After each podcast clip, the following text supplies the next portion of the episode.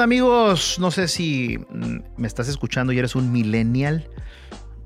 O sea, un ruquito. Si me escuchas bien, ¿quieres que le suba el volumen si quieres? Porque déjame decirte que los millennials ya son unos viejitos, ya son cuarentones. Los millennials ya son cuarentones. Dice Víctor Hugo que los 40 son la edad madura de la juventud y los 50 la juventud de la edad madura. Interesante, ¿no? Miren, eh, a los millennials también se les conoce como generación Y. Y déjame te platicar esta historia un poquito antes para, para comprender qué onda con los ruquitos millennials y con los centennials. Eh, este, estos millennials, que te decía que también se le conoce como la generación Y, es un segmento demográfico que sigue de la generación X y que precede a la generación Z. ¿Te confundí? Yo a veces me confundo, ¿eh? pero déjame explicártelo con más detalle. Pero antes hay que entender a los baby boomers. Los baby boomers se definen generalmente como las personas nacidas entre 1945 y 1965, durante la explosión de natalidad.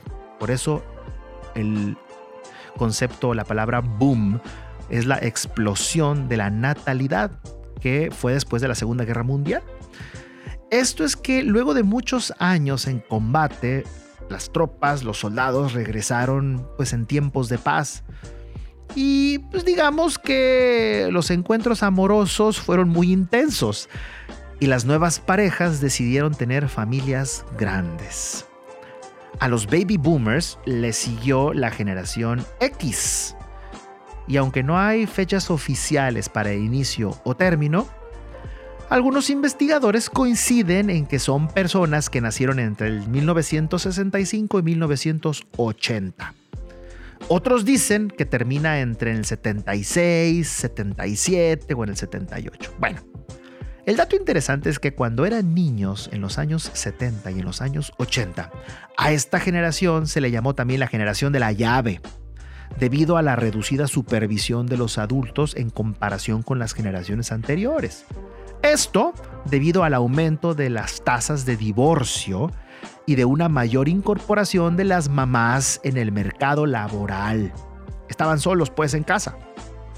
A la generación X le continuaron los famosísimos millennials. Y aunque no hay consenso respecto a las fechas de inicio o fin de esta generación, se usa como referencia los primeros años de la década de los 80 y el año 2000. El término millennial tiene que ver con un libro en donde los autores etiquetaron a esta generación por ser la que terminaría sus estudios, sobre todo los estudios básicos en el año 2000 y recibirían su adolescencia, pues que es la etapa en donde pues, inicia la transformación de la personalidad del futuro adulto con el inicio del nuevo milenio.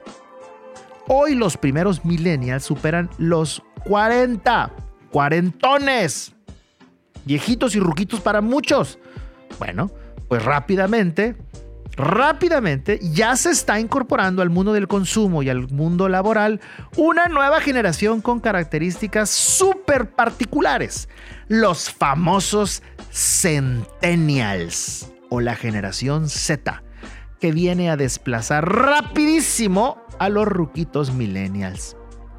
¿Quiénes son los centennials? ¿De dónde carajo salieron? Déjame te explico primero cuatro de sus características. La primera característica de los centennials, que son nativos digitales. Sí, así como lo escuchas. Nacieron dentro del mundo digital. Su vida ha sido digital, su comunicación ha sido digital, su entretenimiento ha sido digital. No es que nacieron con un chip en la cabeza, típico, ¿no? Ahora los niños nacen con un chip en la cabeza. No es cierto.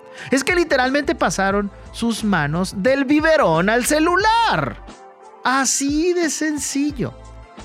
La segunda característica de los, centennials es de que eh, tienen mucha sensibilidad social.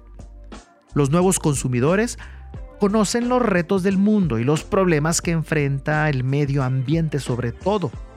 Esto los hace consumidores conscientes y racionales a la hora de elegir una marca o consumir determinado producto.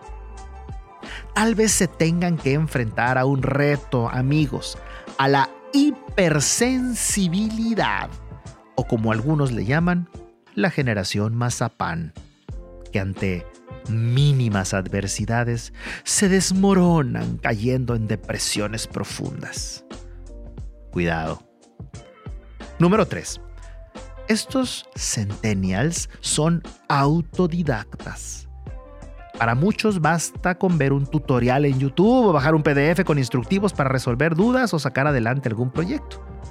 Súper reto para las universidades, para las escuelas y las instituciones educativas y también para las empresas, pues están enfrentando a un nuevo mundo para el aprendizaje y para ejecutar lo aprendido. Y número cuatro, la flexibilidad. Esta generación, la generación Z, la generación centennial, puede elegir hoy en día entre trabajar desde casa y convivir con diferentes perfiles sin importar edades, nacionalidad, idioma, raza o preferencias de lo que sea. Son todo terreno. Suerte. Nos escuchamos a la próxima. 拜拜。